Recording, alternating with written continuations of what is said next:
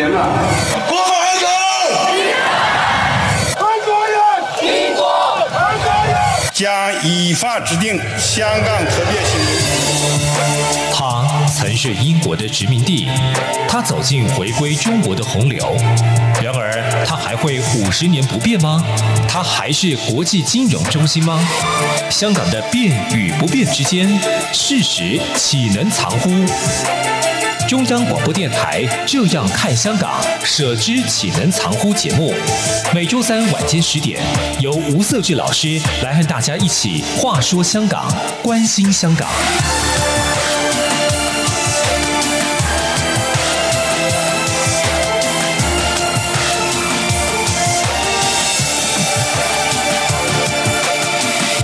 各位听众，大家好，这里是中央广播电台台湾之音，我是节目主持人吴瑟智。您现在目前所收听的节目是《舍之岂能藏乎》呃，这样看香港的节目。那呃，我们上个礼拜哈，其实呃谈了蛮多香港过去的一个媒体的环境哈。所谓讲的过去哈，就指的就是二零二零年呃港版国安法实行之后啊、之前。呃，整个香港我们所印象中的，或者是说，呃，在呃媒体从业者，或者是说，呃，在过去当中也是相关的一些在香港有很长时间的观察的一些专家呢，给我们去来分析这个过去他们所看到的香港的媒体环境呢，在不同的时代，包括在港英时期进入到回九七年回归之后，甚至到二零一三年呃占中运动，以及二零一九年等等哈，这个不同。的阶段，其实所看到的整个香港媒体的一个环境的改变。那当然，呃，我们这一次呢也非常荣幸再度邀请到两位来宾哈。这两位来宾上个礼拜我们也跟各位介绍过，他们也是资深的媒体人，同时对于香港有非常呃长期的观察，也有他们自己对于香港的一些形势发展一些观点。首先，我们首先要欢迎呢是资深媒体人郭鸿章郭先生。你好，各位听众好，设置好。好，那第二位是呃资深媒体人，那同时呢，他非常特殊哈，他现在是香港城市大学的博士候选人，同时也是作家。他过去也是呃，他是在中国出生，那在香港居住到一段一段时间，现在目前人在台湾。徐銓徐先生，早上好，大家好。我们上礼拜两位来宾哦，跟我们其实讲了非常丰富的一些内容，包括说呃香港过去的一些媒体的遇到的一些状态。那当然我们看到说香港回归之后，整个媒体的一个对于政治上的影响，它的一个我们讲说媒体的这个所谓的抵抗力啦。或者是说媒体的政治正确的自律啦，或者是说香港媒体它如何去在中共不断的把他的手深入伸到这个深入到这个媒体的一个运作过程当中，呃，如何去控制媒体？但对于呃整个中共过去当中他的宣传起家这样的一个一个一个能耐来讲，其实也不感到意外。但是呢，我们也看得出来，其实在这个过程当中，香港反而它的一个自由的社会，或者是说呃香港民众他对于知的。权力这样的一个影响，甚至说我们想说媒体它又是民主的一个。呃，第四权，它监督的整个政府或者是政治，或者是相关的一个呃检视各社会的一个发展的一个重要的一个角色，慢慢弱化。那前不久在呃，就是今年的一月哈，呃，也传出来，其实说香港的警方呢，他开始针对除了在针对香港民主人士在进行逮捕之外，那也去搜查了一些香港的一些媒体哦，包括苹果日报，包括立场新闻，包括独立媒体哦。然后另外的，我们也也看。到哈，其实香港有一些呃，就是它的网络的一个一个一个管制也受到很多的一个限制哦，包括我们看到的呃，因为香港警方呢要求依照。港版国安法呢，呃，有一些比如说香港编年史的网站呢，它的一个被一些香港的一个网络的供应商给封锁了，不能使用。那这个其实我们了解到，这这个这样的做法，其实对香港整个自由也好，或者是它的一个民众的知识权利啊，都有很大的侵害。那当然，呃，这始始作俑者。当然，就是我们讲了，在去年七月开始实行的港版国安法，嗯、那背后的所谓的这个这个呃最大的魔鬼就是北京嘛，那老共嘛，他开始透过他擅长的管道、擅长的手段来去压制，甚至说毁弃了他过去对香港的承诺。或者是高港人自治，或者是所谓的一国两制当中，香港有所拥有的所谓的这个法治跟自由的一个空间。徐先兄，你怎么去看说这样的一个这样的一个形势？当然，除了疫情之外，哈，全球现在也是笼罩的疫情这样的这样的一个肆虐的一个干扰之下。那可是呢，香港这个前途堪忧啊。那这个对香港的整体媒体的一个环境来讲，你个人有什么样的一个观点？呃，香港的媒体环境一定会变得越来越差，是，而且这个可能会差到甚至连澳门、连深圳都不如，因为为什么呢？因为这个。香港人以前是没有所谓政治底线或者政治红线这个概念，他们没有这个概念。嗯，然后所有的问题啊，都他要不断的去探索、去摸索这个红线底线到底在哪里。而且，如果这个红线啊，它是不断浮动的，它不是固定的。假如它是一个浮动的状态，那么可能在这个摸索红线的过程当中，媒体或者说传媒的从业者要付出很大的个人代价。可能是自己的生命，或者是自由，嗯，因为你不知道哪些话能说，哪些事情能写。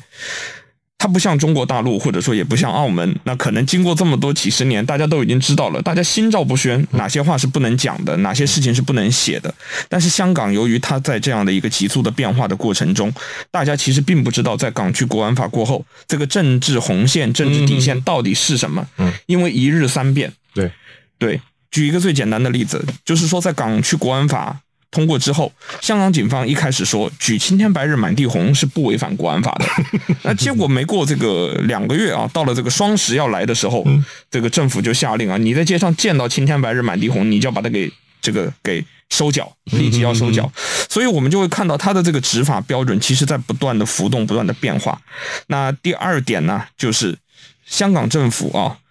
那他在配合港区国安法的这个背景之下，基本上而言，一定会对传媒采取一个更加严格的一个管束的一个措施。这当中包括第一，政府会更加进行传媒的登记跟区分，比如哪些是政府认可的传媒才能称之为传媒。那这样一来的话，大量的网络媒体、民间的媒体，甚至是学校里面的学生媒体。可能都会被排除之外，而这些其实是监察香港社会舆情脉动的一个非常重要的媒体的力量。那第三就是媒体的监察的力道啊，媒体监察的职能将会被大幅度的削弱。其实我们可以从香港这个最新的这个呃。呃，小学跟中学的这个通识课本当中，他们有专门讲到传媒的职能。以前旧版的教科书当中会写的清清楚楚、明明白白，就是传媒的第一个职能就是监察政府。嗯，现在传媒的监察职能已经被从课本当中、被教科书当中拿掉了。哦，那这样一来的话，以后大家所认知到的概念就是传媒它首要的职责就不是监察政府。然后另外一方面，港府自己也会要设置很多的障碍对于传媒的监察权，比如说香港的传媒以往。都会基于，因为传媒监督公权力是基于公众利益，在基于公共利益的情况下，他可以去任何的部门调取相关的史料档案进行查册，在香港称为查册。那比如说律政司司长啊郑若驊，他的家中有这个房屋违建的情况，以往可以很容易的去找到他家那个。修建房屋时候的图纸是，现在就不可以。为什么？因为你这个牵涉到政府的高官。是，现在如果再要去查册的话，政府一般情况下会以个人隐私为由拒绝传媒。所以这样而言的话，我们看到他的传媒监察权也会被弱化。第四，那再者呢，就是我自己认为啊，那在以后的中国新闻报道方面。香港可以说是在华人社会或者在东亚，它的这个中国新闻报道其实质素是非常之高的。那包括我们知道的有线中国组 Cable，它前不久刚刚解散，它的原班人马都已经离去了。那刚才之前跟呃二位大哥提到的所谓换血换血，那有线中国组就出现了这样的情况，他用原本一般。亚洲电视一个失败的破产的媒体的一个人马，来取代了一个先进的经营团队。那我们以后看到的中国新闻报道，港人以后接受到的中国新闻的资讯，可能就不再是中国各地可能有贪官污吏引起民变，像乌坎村这样的事情，可能就会变得很少。那关于中国大陆这个建设的正面成就啊，弘扬民族自信心、国族自豪感的这一类新闻，有机会会增多。因为这个。人员他们对于这个新的新的媒体人员，他必然要在新的环境下去面对新的媒体生态，因此未来的这个监督环境哦。呃，这个香港的舆论的这个环境的确会很糟。另外就是关于网络新媒体的部分，是不是能够取代掉传统的媒介？我对这一点其实抱持高度怀疑。我不认为香港的网络或者或者说是这个社交媒体新媒体能够起到更好的作用。原因是香港其实一直有个罪名啊，叫做不诚实取用电脑罪。嗯。这个罪名经常被警方用来针对传媒，在过往，那现在再加上有港区国安法的情况之下，对，其实这个呃网络啊。呃，这个它能起到的作用其实已经是微乎其微，而且我们这两天留意香港的新闻，香港也要学习中国大陆，就是以后手机要实名制，要登记，这是最近两天发生的事情。那因此啊，就即便以后在网络，那我们可以看到，其实，在港区国安法过后，我的很多香港朋友，他们其实都会在脸书把自己的脸书洗一遍，清理一遍。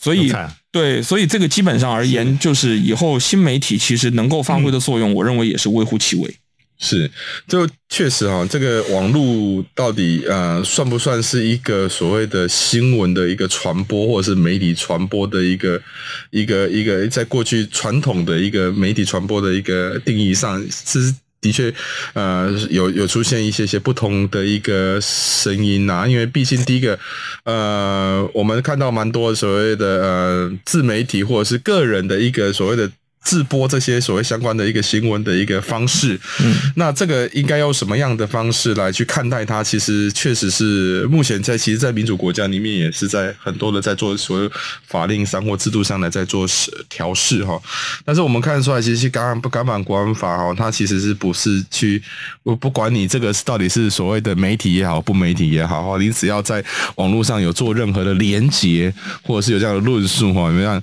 李智英他呃有有。有去暗战，有去追踪。你你就有这个所谓的可能违反这个所谓港版国安法的嫌疑了嘛？那这个这个这个就是说，呃，基本上过去当中我们说这个是一个政治政治的一个呃，不管说阴谋论也好，或者是他把这样的一个呃，你任何可能行为，反正我先认定了你你有，就我先画靶再射箭嘛，那你就已经有已经有已经有这个犯罪嫌疑的可能了。那当然，你所有的连结或者说你所做的行为，或者说你拥有的像你自己所拥有的这些所谓的媒体的一个力量，你就可能会是成为这些呃港版国安法会下重手的对象嘛？那从这个角度来看的话。看起来，呃，当然我非常认同刚才徐兄讲的，就是说，呃，香港未来整个以上，但在我们所看到的媒体的环境的一个受到真实的一个侵害，那未来网络这个自媒体其实也不太乐观，确实是如此哈，因为呃，看到国安法国安它所涉及的一个规范，或者它所涉及的一些所谓的罪罪责的一些论处的要件哦，其实应该是说也讲的不是很清楚，那就是因为讲的不是很清楚，所以所有都有可能。对，那这是一一部法律当。当它维系到人民的呃所谓的行动自由，或他的政治思想、言论自由等等，如果假设他一部法律没有太严谨的规范的话，就会出现这个问题。那掌握权力的人就有透过这些解释权来做任何的一个政治查处嘛。但是呢，呃，但我我们也佩服，就是说像。呃，香港苹果日报在一些些报道上，他还是有秉持他的一个在于过去这个媒体该有的角色，但是我们也替他做这样的事情，这样的一个角色也捏一把冷汗，因为他可能面对未来的一个政治上的挑战会越严峻。那呃，刚刚其实我也在等下，我们等下会先去休息一下，但是我先还是先先。预预预预告一下，我我可能会有问题啦。就是说，其实刚刚徐兄其实有提到，我觉得也蛮有趣的哈。就是过去其实香港其实针对呃媒体的一个管制也好，或者是呃他这样的一个中共透过他的一个权力介入到香港的一个政治发展，比如说我们一直提到港版国安法，那这个港版国安法其实呃看到，其实在那时候刚通过的时候，其实香港。多数媒体哈都是持着一个所谓的呃政令宣导的一个角色在报道这件事情哈。那这个其实我觉得在这个这个时间的 moment，其实就已经看得出来，其实呃在去年的去年的七月一号或者是六月三十号啊，其实就可以看得出来，其实当时的香港媒体在政治上已经做了一个表述了。嗯。那那从这个政治的表述来看，看起来好像是说，嗯。当然，很多人说《港版国安法》它的内容，其实或者是说，呃，港警在做这个《港版国安法》的一个呃执法的过程当中，大家他们也是在摸索，因为其实说实在，他也不知道我到底要怎么去做一个原则或行为上的一个原则的一个一个规范嘛。可是呢，我们看到媒体好像看起来他完全没有摸索，诶，他好像就是哦，我就认定了，就是就是开始。呃，香港的一个政治的一个气氛已经一个改变，对，所以我们等下回过头来，我们再再从这个角度来看，这这大香港媒体它的一个所谓的自我的约束，或者说是自我的政治的正确，这个有什么样的意涵？好，我们休息一下。岁月静好，都是因为有许多人的努力，才让我们生活无恙，确实幸福。刚下收尾以后，另外央广撑医护，央广撑医护，多谢你哋。央广撑医护，央广撑医护。感谢所有嘅医护人员来到支持你哦，加油加油！央广撑医护，央广撑医护，加油！刚下收尾以后，另外感谢所有嘅医护人员，央广撑医护。谢谢您的努力跟帮忙，Thank you, hero。央广撑医护，我们互相鼓励打气，一起并肩前行。各位朋友，大家恭喜！我是蔡英文，感谢大家在过去一年团结防疫，一起克服挑战。新的一年，我们继续同心协力守护台湾。祝福大家平安健康，扭转乾坤，新年快乐！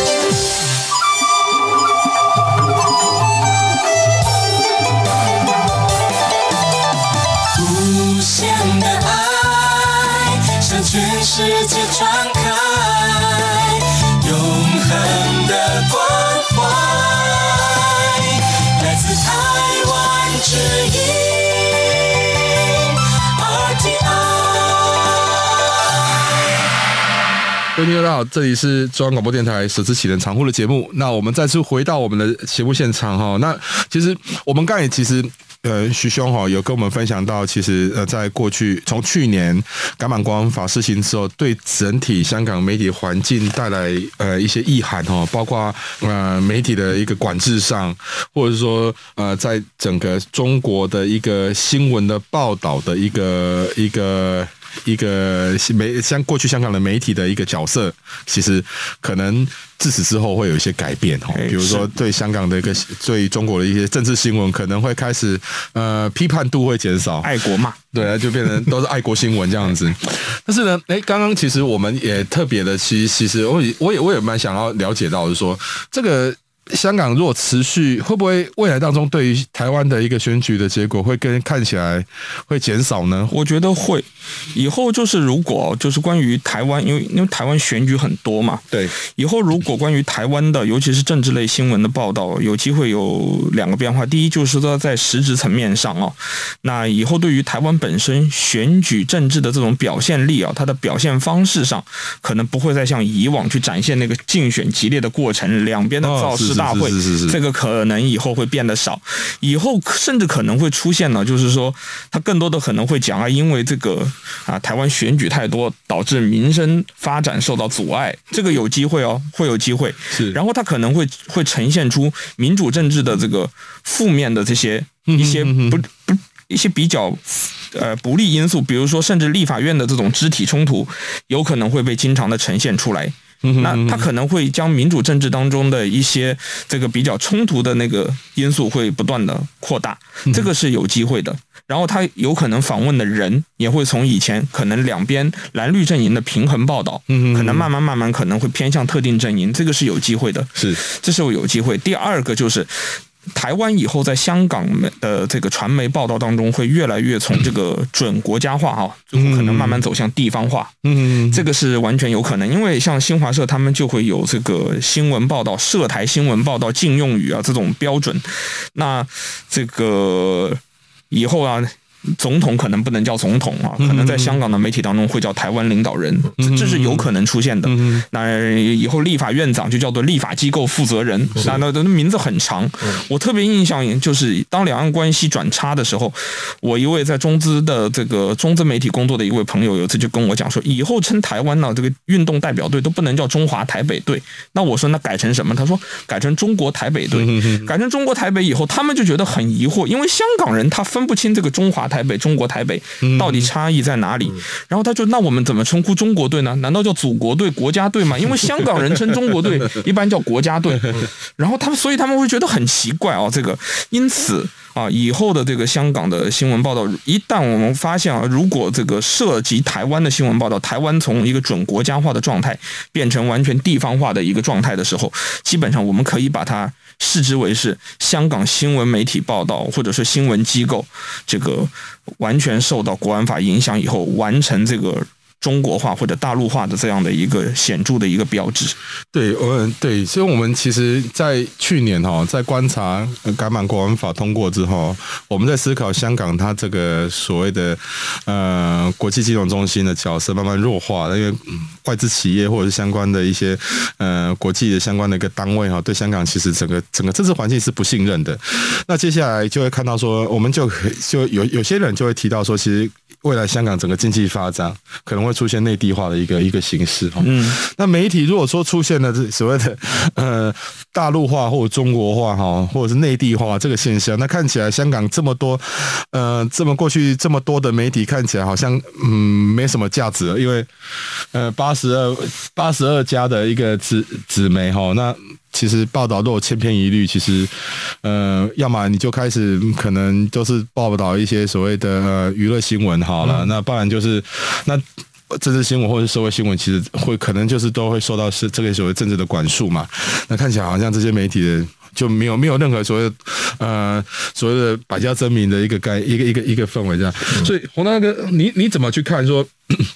在港版国安法通行通过开始实行了，当然说港港警也在做很多的动作，但看起来这个动作看起来很呃，好像也没有规律性。比如说，我们看到说，哎，你应该是会采取什么动作，这个看起来哎是合理的，可是看起来好像港警也港府也是在在在测试这个这个这个试法上的一个水温哈。可是看起来这个水温。到最后，我们其实也看得出来，其实有一些氛围哈，就是开始。就是呃，过去当中可能呃会有一些宣誓或者是一些杀鸡儆猴的效果，就是抓一些比如具有代表性的人物。可是呢，开始开看的范围开始扩大，就是说他的点线面的这个范围开始扩大。再来是说，呃，他所做的动作开始就是快很准，我就是要达到一个一个效果，或者是达到这样的一个目的来进行抓捕，然后让整个整个香港的形势变化很大。我们刚才其实。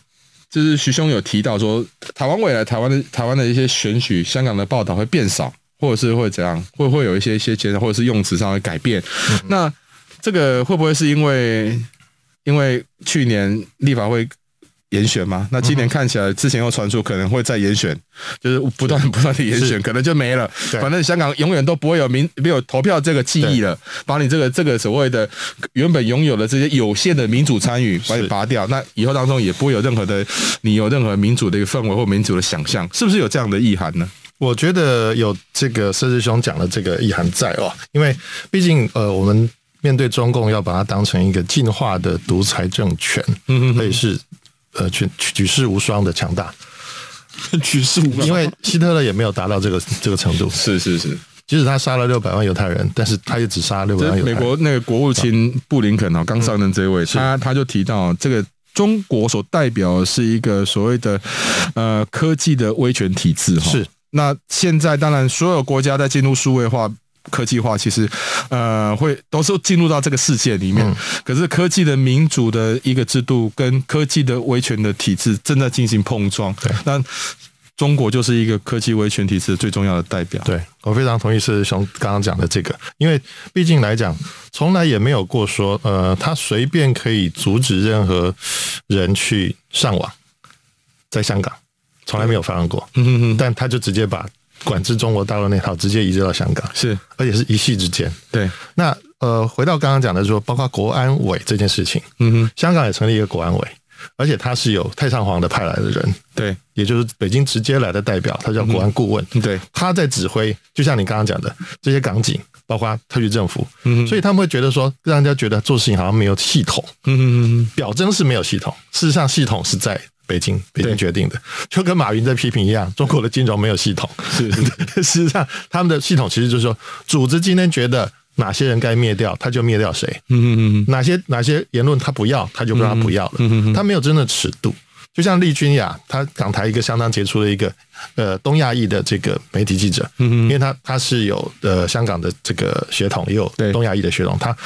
广东话讲的非常好，非常在地的贴近地地，就是非常贴近地地气的一个香港记者，他的这个公务员身份被废掉了，嗯嗯，然后只获得一百二十天的一个新的一个聘书，是。变成是约聘人员，对，这非常惨的，是。因为他的包括工作条件跟福利还有待遇都非常的差，嗯嗯，随时会被。就是开除掉，嗯嗯嗯，只要一一句话你就你就不见了，对，所以因为他过去一直在监督香港整个过程中哦，包括国安这个这个就是反送中条例的制定之前到之后，他就一直在监督这个香港政府。那他的发生，因为态度非常的坚定，而且非常的